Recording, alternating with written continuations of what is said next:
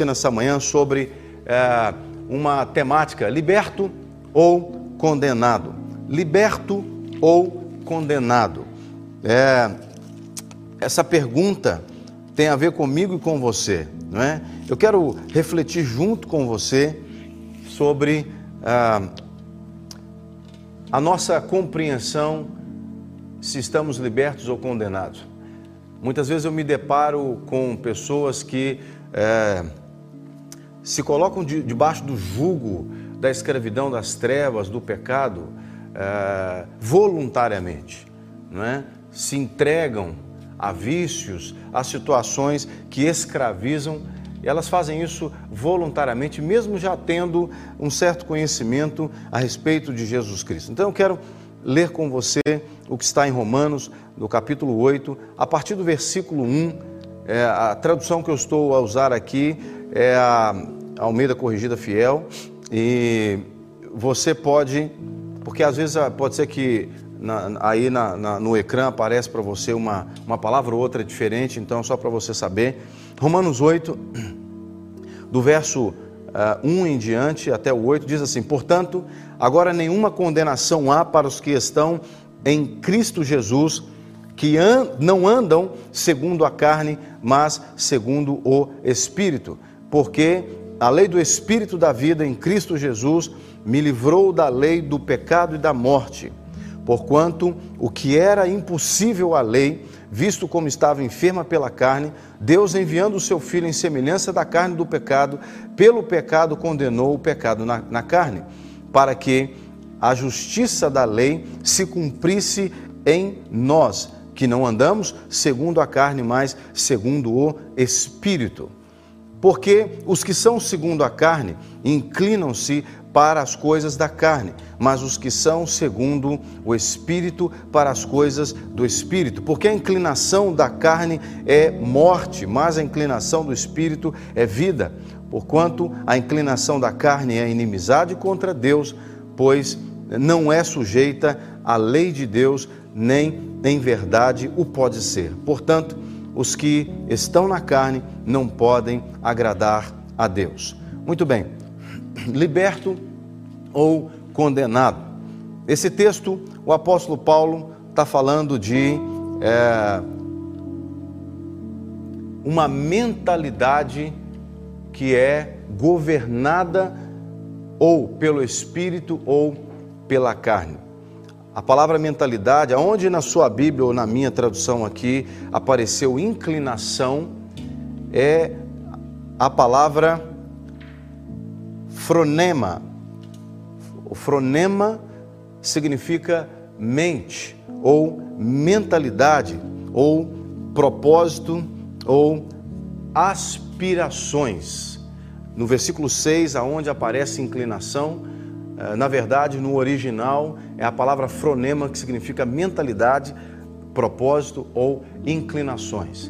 O que o apóstolo Paulo está dizendo que é, não existe mais nada que possa condenar, é, que possa manter debaixo de uma penalidade eterna as pessoas que creem em Jesus, as pessoas que se permitam é, ser guiadas pelo Espírito de Jesus. Não há condenação. O que vai haver é libertação.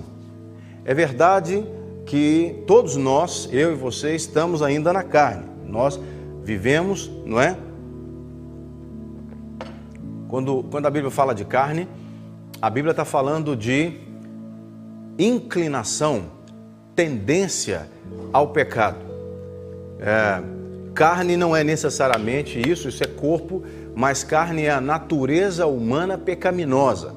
Não existe um ser humano na terra que, com exceção de Jesus, obviamente, não é? nem os que foram criados lá atrás por Deus, Adão e Eva, é, que não esteja influenciado pela carnalidade humana, ou seja, pela inclinação ao pecado. O pecado trouxe uma mentalidade carnal, o pecado trouxe para a raça humana uma mentalidade que é, é rasteira, diabólica. Tem muita gente que se ilude pensando assim, não, dê uma boa educação, moralmente falando, com valores éticos para os seus filhos e eles estarão garantidos na vida. Mentira. Somente boa educação, valores éticos não são suficientes para governar uma pessoa. Quantas, quantos filhos foram criados em berço de ouro, não é? com valores éticos, morais, que na tradição dos homens são invejáveis. Mas quantas pessoas cometem loucura, não é? Cometem loucuras contra o outro, matam, é, destroem, não é? Ou seja, não se iluda, meu irmão, minha irmã. Humanamente falando, o pecado nos corrompeu ao ponto de nós não sermos bons. Nós somos maus. Eu sou mau, você é mau, má. Você pode dizer para mim assim, não, Jean, eu não sou mau. Eu sou uma pessoa boa. Eu nunca bati ninguém. Jean, eu nunca soltei um banco, nunca matei ninguém, nunca traí o meu cônjuge, nunca desrespeitei meu pai e minha mãe, mas ainda assim eu te digo, você é mau. Eu sou mau. Você olha para minha cara assim e fala, que carinha, né, de menino bom. Eu não sou bom, eu sou mau. Eu sou mau. Não é porque eu sou pastor que eu vou pagar de que eu sou bom. Eu sou uma pessoa que preciso de Jesus todos os dias na minha vida. Mas qual que é a diferença entre eu e alguém que ainda não tem Jesus? É a mentalidade. Eu tenho dentro de mim a convicção de que eu sou mal, mas de que Deus é bom e de que a misericórdia dele, ao enviar Jesus Cristo para morrer na cruz do Calvário no meu lugar, me livra da condenação, do pecado e da morte. Agora, o que governa a minha mentalidade não é o pecado. O pecado está dentro de mim? Está. Ah, Jean, você está confessando que você é pecador? E eu não sou o único privilegiado no mundo. Nós somos pecadores. Meu irmão, minha irmã, entenda uma Eu não estou aqui para acusar ninguém, perceba, isso não é uma pregação de acusação.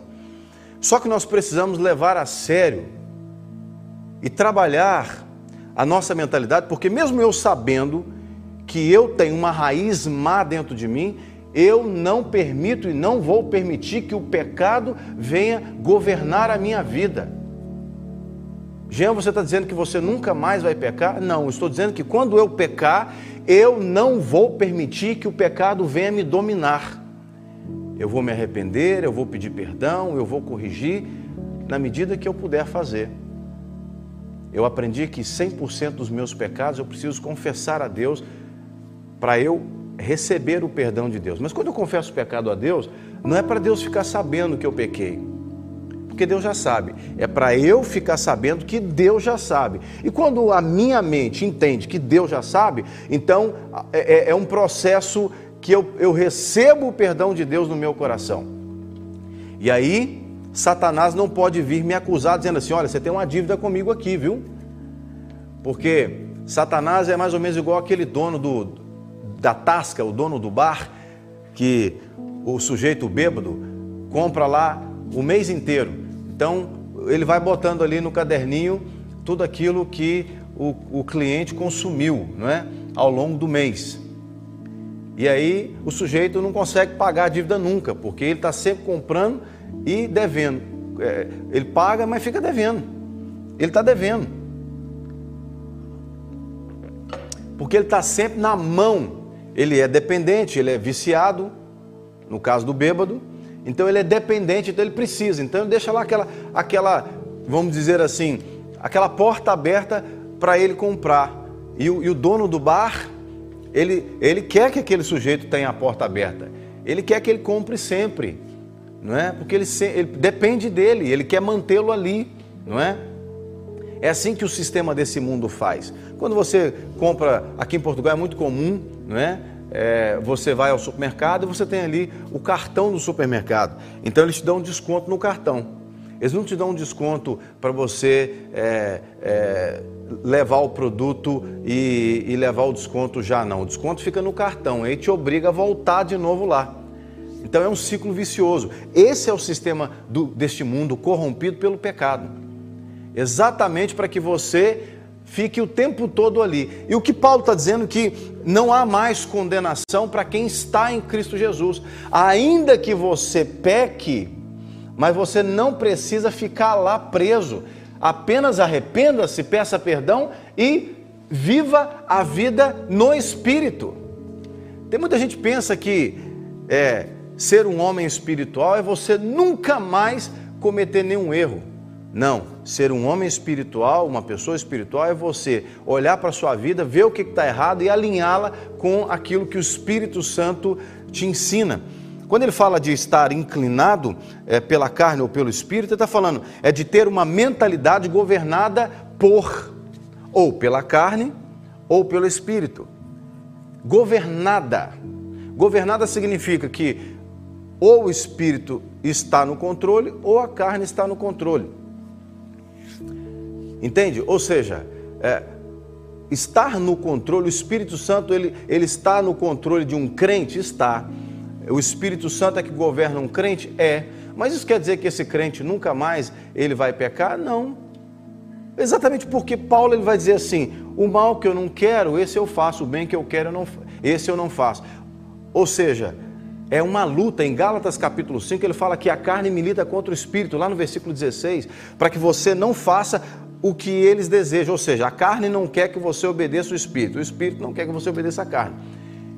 Há um outro momento que Paulo vai dizer assim: miserável homem que sou. Nós somos miseráveis e precisamos reconhecer isso. A minha pergunta inicial é: liberto ou condenado? Depende de você. Veja, o processo de libertação não depende da gente o, o, processo de libertação, a libertação do pecado não depende da gente, depende de Jesus. E ele já fez isso, lá na cruz do Calvário.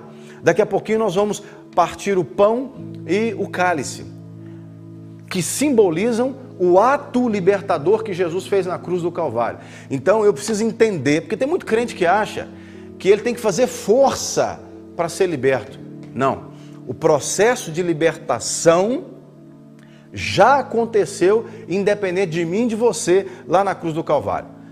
O que eu e você precisamos fazer é o que o, o apóstolo Paulo está dizendo aqui: o andar, o nosso andar, ou ele será guiado pelo Espírito, se a gente tiver essa mentalidade, se a gente conseguir entender isso, não é? ou ele será guiado pela carne.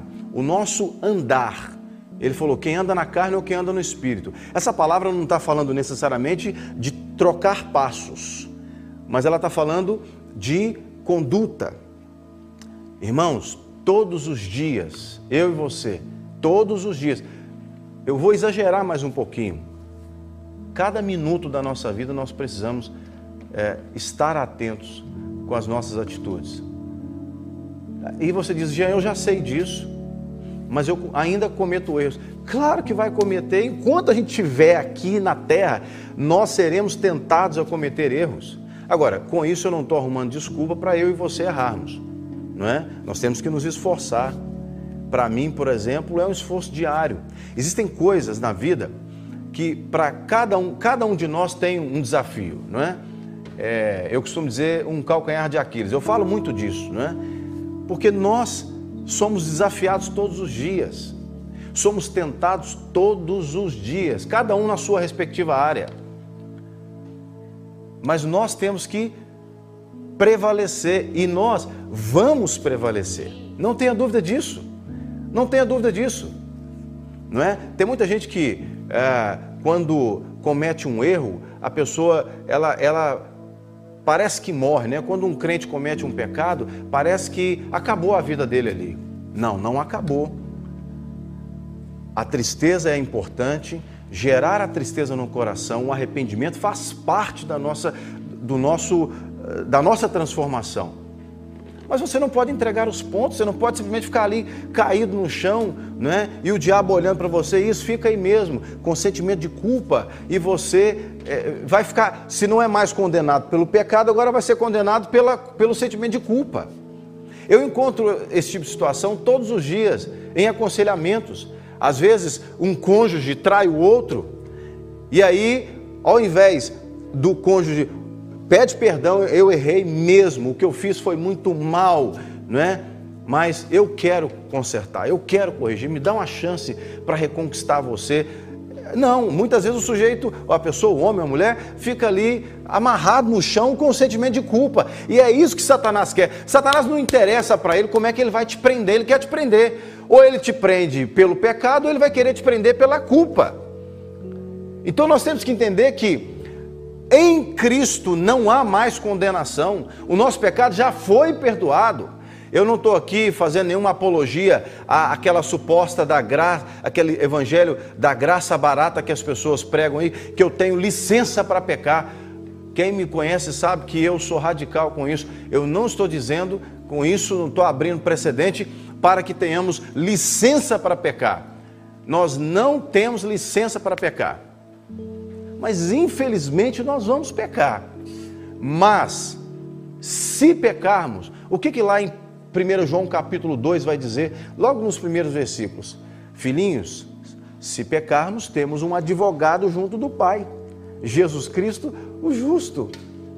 Pecou, não quis pecar, mas pecou, se arrepende, seja liberto dentro de você, porque no reino do Espírito, a sua libertação já foi decretada lá na cruz. A sua libertação não dependeu de você. A nossa libertação não dependeu de nós. O que você fez para ser liberto? Nada. O que eu fiz? Nada. Você pagou para ser liberto? Não, eu não paguei. Você, você é tão bom assim ao ponto de não ter sido, é, de ter sido liberto? Não. Repito, a nossa libertação não dependeu de nós. A nossa libertação dependeu de Cristo. Ponto parágrafo, já foi feito. Agora, o que, que depende de mim? A mentalidade. Paulo está dizendo, a inclinação, a mentalidade, a, a fronema. A fronema. A mentalidade. Ou seja, as aspirações, o propósito, porque fronema é mente, mentalidade, propósito e inclinações, ou aspirações. As aspirações, o que, que eu busco na minha vida? Ser uma pessoa melhor cada dia mais. Aí você vai dizer para mim assim: você consegue? Estou tentando. E vou continuar tentando. Paulo vai dizer assim: eu não julgo que já alcancei. Mas sabe o que, que eu faço? Eu deixo para trás as coisas que ficaram e prossigo para o alvo. Prossigo para o alvo. Essa é a fronema, a mentalidade, a aspiração, o propósito de um crente, de alguém que já entendeu que em Cristo Jesus não há mais condenação. Meu irmão, porque Satanás, repito, ele vai tentar te prender de um jeito ou de outro. Ou vai tentar te prender no pecado propriamente dito, ou ele vai tentar te prender na culpa do pecado.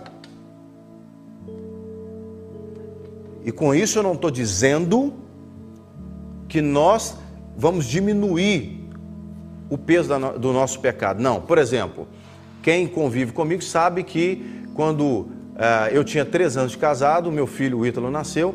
Eu abandonei a Kate e o Ítalo. O Ítalo tinha 22 dias de idade. Hoje ele tem 29 dias de idade, ele tinha na época. Hoje ele tem 22 anos de idade.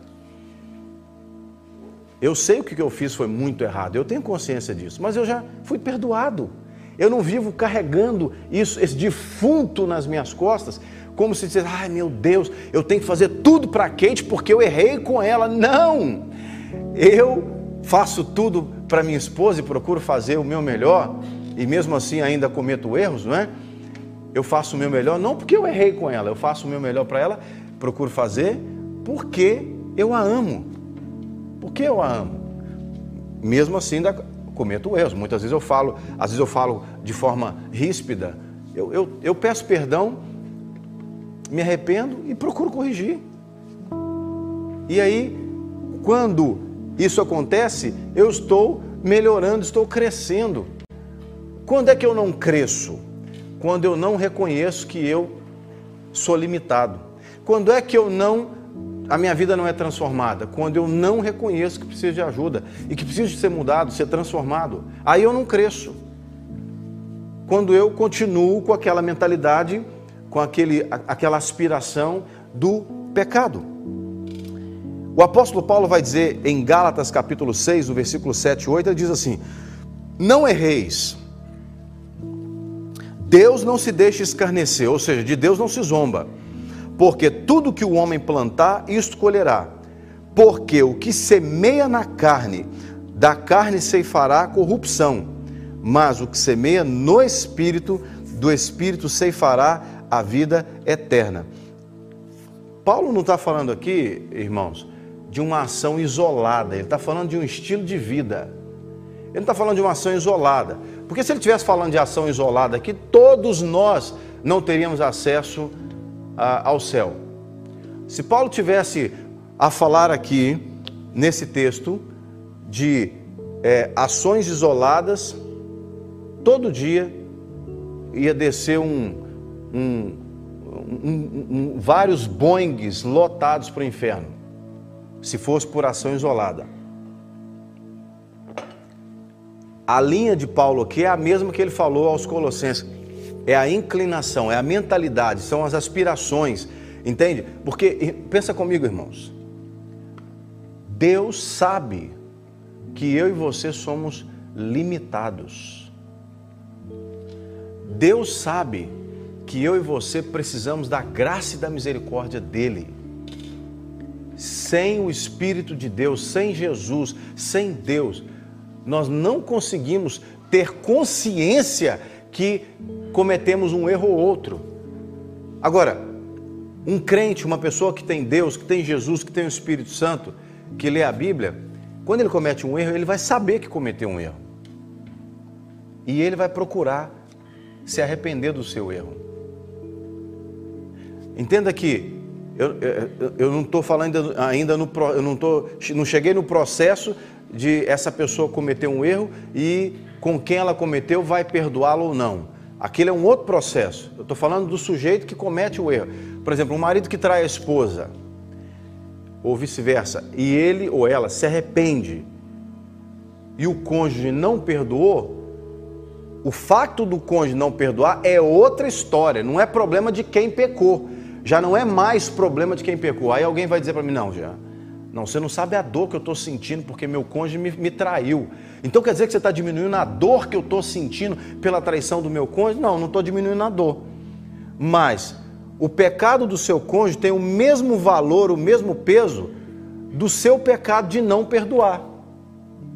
Ou seja, Jesus morreu na cruz para apagar, para pagar e apagar o pecado da traição do cônjuge, como também morreu na cruz para pagar e apagar o facto do cônjuge traído não perdoar. Então, do mesmo jeito que quem traiu precisa se arrepender, quem não está conseguindo perdoar precisa se arrepender e perdoar. Só que nós somos tão maus que nós achamos que o pecado do outro é pior do que o, o nosso. Não, eu não traí, quem traiu foi ele. Não, meu, você está dizendo que o meu, eu, o fato de eu não perdoar, então quer dizer que é igualzinho para Deus? É, é. Porque Deus estabeleceu Jesus como padrão. E aí você vai para Jesus, e o que, que Jesus ensina? Jesus vai dizer assim: houve um momento que ele perguntou, Pedro falou: Eu tenho que perdoar quantas vezes, Jesus? Que eu tenho que perdoar as pessoas? Três vezes, sete vezes? E Jesus falou: Não, é 70 vezes sete. Ou seja, toda vez que alguém te fizer mal, nem precisa esperar pedir perdão, não. Já libera o perdão logo. Eu tenho uma irmã aqui na igreja que, quando eu, às vezes eu marco com ela alguma coisa e tal, às vezes aconteceu de eu atrasar 3, 4 minutos, ô oh, minha irmã, me perdoa por esse atraso. Aí ela fala, estou contando, viu, pastor?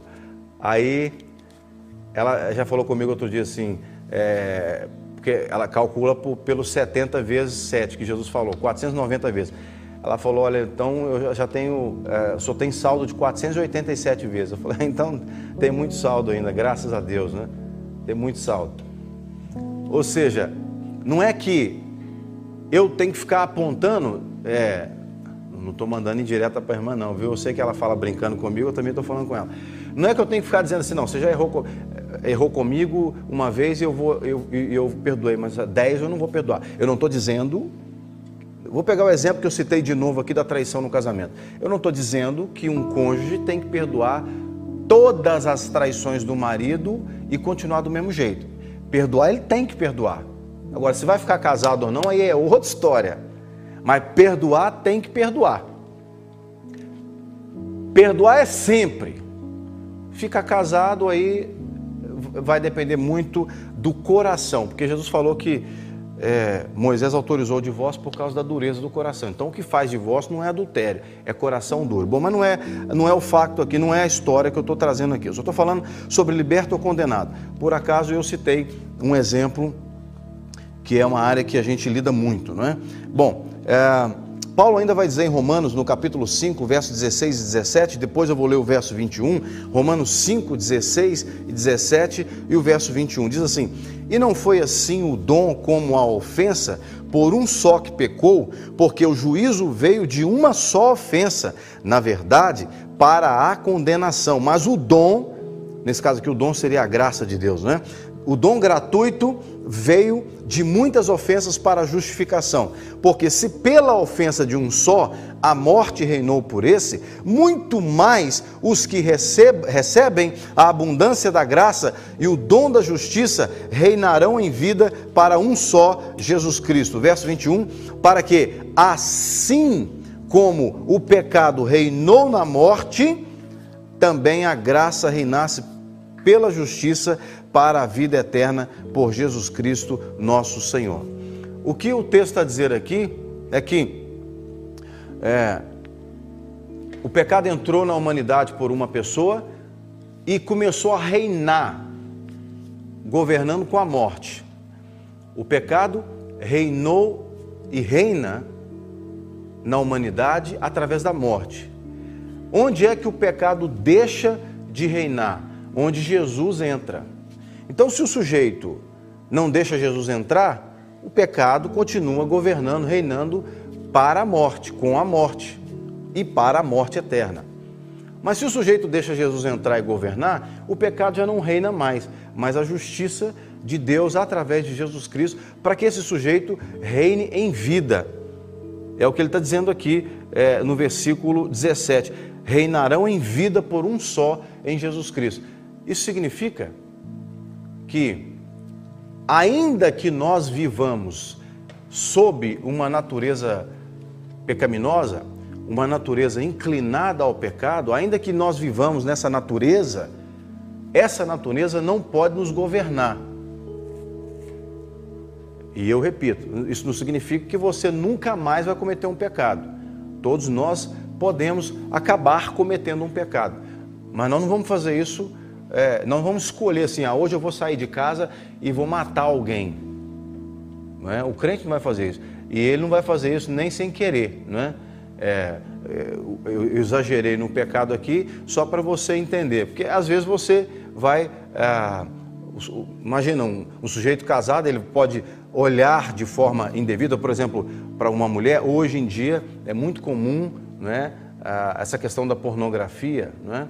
Então, o crente pode acabar caindo num vício desse, mas ele precisa não permitir que o pecado reine nele. Ele tem que entender, ele está liberto ou ele está condenado.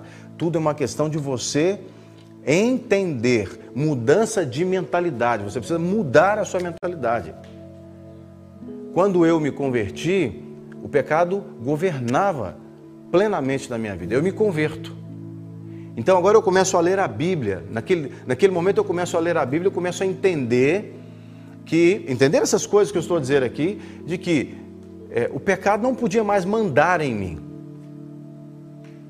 Ainda que ele encontrasse em mim alguma é, brecha, porque eu estou na natureza é, carnal, mas quem eu, eu quero que governe em mim é Cristo. Então, é, é um processo, não é? É, você vai se desligando da velha vida, não é? É um processo. Dia após dia você vai melhorando. E já tem 20 anos que eu tenho procurado melhorar e sei que tem muita coisa ainda para melhorar na vida, não é? Mas eu estou muito distante daquele velho homem, muito distante. Aquele velho homem já deixei para trás. E eu, como Paulo, quero prosseguir para o alvo. Porque eu entendi que eu estou liberto, eu não estou condenado pelo pecado. E repito, não estou aqui fazendo apologia à graça barata. aquela graça que dá licença para pecar. Não. Nós não temos licença para pecar. E se pecarmos, como diz lá em 1 João, se pecarmos, no capítulo 1, no verso 9, ele diz assim: se confessarmos a Deus os nossos pecados, Ele é fiel e justo para nos perdoar os nossos pecados. No capítulo 2, ele vai dizer: se pe... filhinhos, eu vos digo isso porque se pecarmos, temos um advogado junto do Pai. Então, Jesus é sempre a nossa referência de arrependimento, de obediência e de retorno para Deus. O apóstolo Paulo vai dizer em 2 Coríntios, o capítulo 5, verso 17 ao 21, ele vai dizer assim: Assim que, se alguém está em Cristo, nova criatura é, as coisas velhas já passaram e eis que tudo se fez novo. E tudo isto provém de Deus, que nos reconciliou consigo mesmo por Jesus Cristo e nos deu o ministério da reconciliação. Isto é, Deus estava em Cristo reconciliando consigo o mundo, não lhes imputando os seus pecados, e pôs em nós a palavra da reconciliação. De sorte que somos embaixadores da parte de Cristo, como se Deus por nós rogasse. Rogamo-vos, pois, da parte de Cristo, que vos reconcilieis com Deus. Verso 21: Aquele que não conheceu o pecado, o fez pecado por nós, para que nele fôssemos feitos justiça de Deus. O apóstolo Paulo, quando ele diz, é, aquele que está em Cristo é nova criatura, as coisas velhas passaram, eis que tudo se fez novo, não é? é? Não necessariamente você converte hoje e amanhã você já é uma nova pessoa. Eu repito, é um processo. Mas a mentalidade de que você está liberto, ela precisa existir. A mentalidade, o propósito, como a palavra fronema significa, mente, mentalidade, propósito, aspirações, não é? A mentalidade passa a fazer parte da vida dessa pessoa.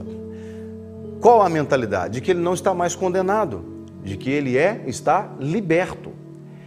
É como se é, você devesse uma, uma dívida no banco e você tinha até vergonha de passar na porta do banco para não ser cobrado. Então, está lá no registro do banco que você deve um valor. Aí alguém vai lá e paga a sua dívida no registro do banco.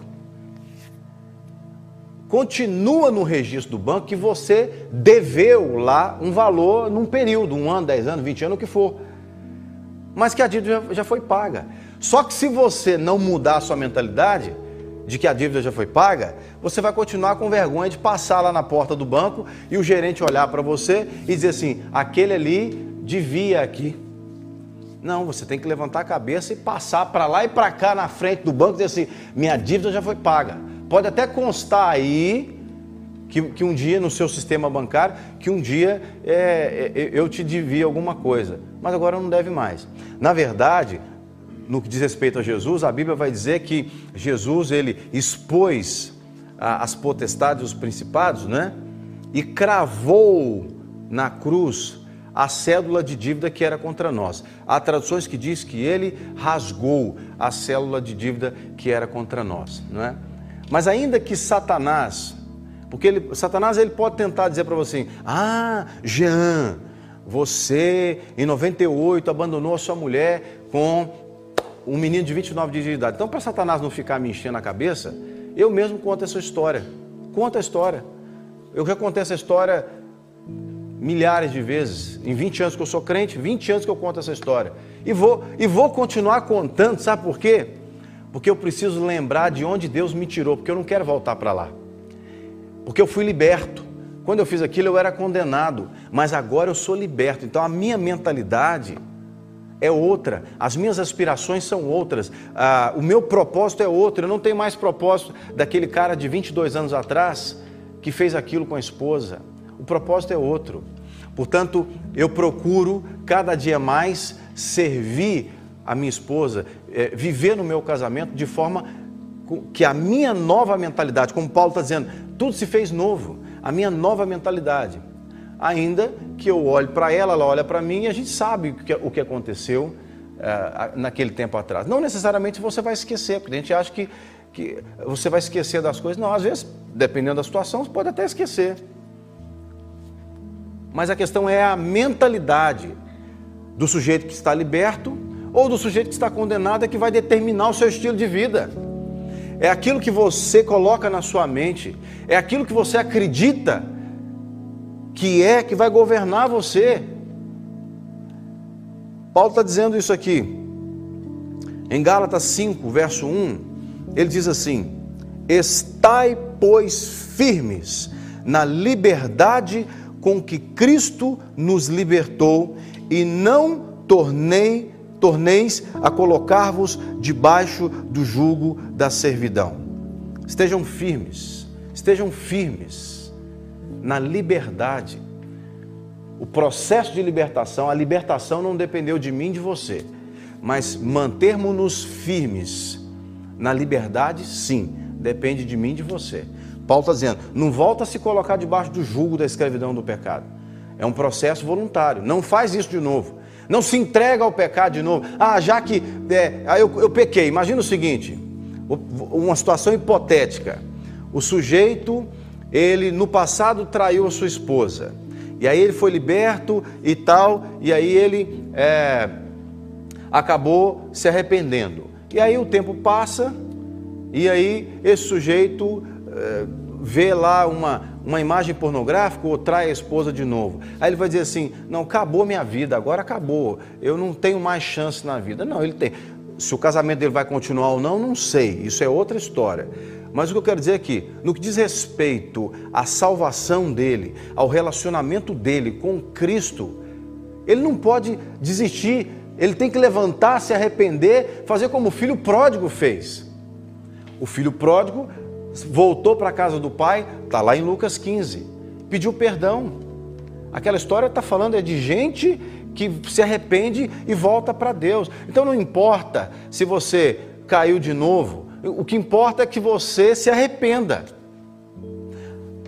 Aí alguém vai dizer assim: então quer dizer que eu posso pecar várias vezes e me arrepender várias vezes? Não aconselho que seja assim. Porque vai que numa dessas aí investidas de pecado que você fizer, você vai.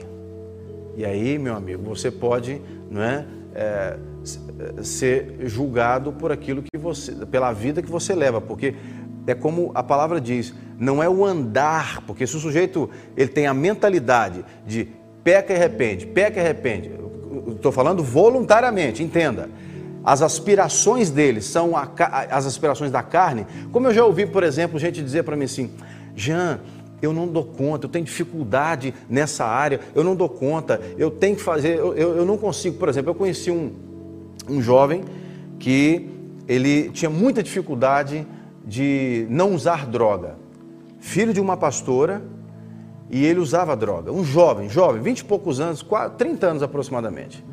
E esse sujeito é, vivia indo para a igreja e se reconciliava. E aí caía na droga de novo. E a gente tentava ajudar esse jovem, e aí ele dizia: Eu não dou conta, pastor, eu não dou conta, eu não consigo ficar sem droga. Ele chegou ao ponto, a loucura, de ir numa vez numa, numa, ah, numa dessas religiões é, africanas para fazer de matriz africana para fazer um pacto de sangue com as trevas para ser liberto uh, daquele vício. E ele ficou endemoniado num determinado momento, nós fomos lá, oramos com ele e oramos e anulamos aquele pacto que ele tinha feito. Só que ele dizia: Eu não dou conta de ficar sem droga. E aí o que, que aconteceu? Houve uma semana que ele conseguiu ficar uma semana sem usar droga. E disse para a mãe assim: e a mãe tinha uma igreja que pastoreava próximo da casa e disse: Mãe, eu quero reconciliar com Jesus. Eu vou no culto hoje. Então ele tinha uma, uma mentalidade muito religiosa, mas ele disse: Eu vou no culto hoje. E aí a senhora pede o pregador para fazer, era um outro sujeito que ia pregar, para fazer o apelo, porque eu quero é, me reconciliar com Jesus. E ele foi na igreja. Igreja pequena, o pregador fez o apelo e ele se reconciliou com Jesus. morreu no dia seguinte. Morreu. Porque ele, Deus recolheu. Ele foi salvo, certamente. Deus recolheu, porque aquele sujeito não dava conta de ficar nessa vida sem ser dominado pelo pecado. Percebe? Deus levou. Mas muitos não se reconciliam com Deus. Infelizmente, muitos nem sabem que podem se reconciliar com Deus. É por isso que eu estou falando com você hoje sobre essa mentalidade. Você entende que você está liberto ou condenado? Você precisa entender que Jesus já nos libertou. Nós podemos viver libertos. É uma questão de enxergar como Deus enxerga, de crer. Paulo vai dizer em 2 aos Coríntios, eu já estou prestes a terminar. Paulo vai dizer em 2 aos Coríntios, capítulo 4, o versículo 13: E temos, portanto, o mesmo espírito de fé, como está escrito. Aí ele vai citar o Salmo 116, versículo 10. Como está escrito: Cri, por isso falei. Nós cremos também, por isso falamos. Nós cremos, por isso também falamos. Você precisa enxergar a sua vida como Deus enxerga. Você precisa ver você como Deus te vê. Deus te vê liberto, porque Ele vê você em Cristo. Se você não está em Cristo, você que talvez ainda não fez uma aliança com Jesus, ou você que se afastou dos caminhos do Senhor, eu quero orar. Nós vamos orar agora. E já já nós vamos ter a nossa ceia. Se você tiver como participar da ceia conosco, será uma grande bênção. Mas eu quero orar. Não sei como que você está hoje. Não, eu não sei como é que está a sua vida. Mas se você pode reconciliar-se com Cristo e você pode pedir ao Espírito Santo que traga essa, essa mentalidade de liberto na sua vida. Que você está liberto. Você está liberto, creia nisso. Paulo está dizendo: Eu criei, por isso falei. Nós também cremos e por isso falamos. Nós somos libertos, nós estamos libertos em Cristo Jesus. Vamos orar, ore comigo, dizendo assim: Senhor Deus, eu creio que Jesus Cristo morreu na cruz pelos meus pecados. E eu creio que o Senhor o ressuscitou ao terceiro dia e que eu posso viver hoje uma vida liberta, apesar da carnalidade humana, eu posso viver liberto, ter uma mente liberta. Por isso eu recebo Jesus no meu coração. E eu declaro: Jesus, tu és o meu Senhor e o meu Salvador. Escreve o meu nome no livro da vida para que eternamente eu habite contigo. E Senhor Jesus, eu também, que estava afastado dos teus caminhos, nesta hora eu volto com a certeza de que serei aceito em teu precioso nome. Amém.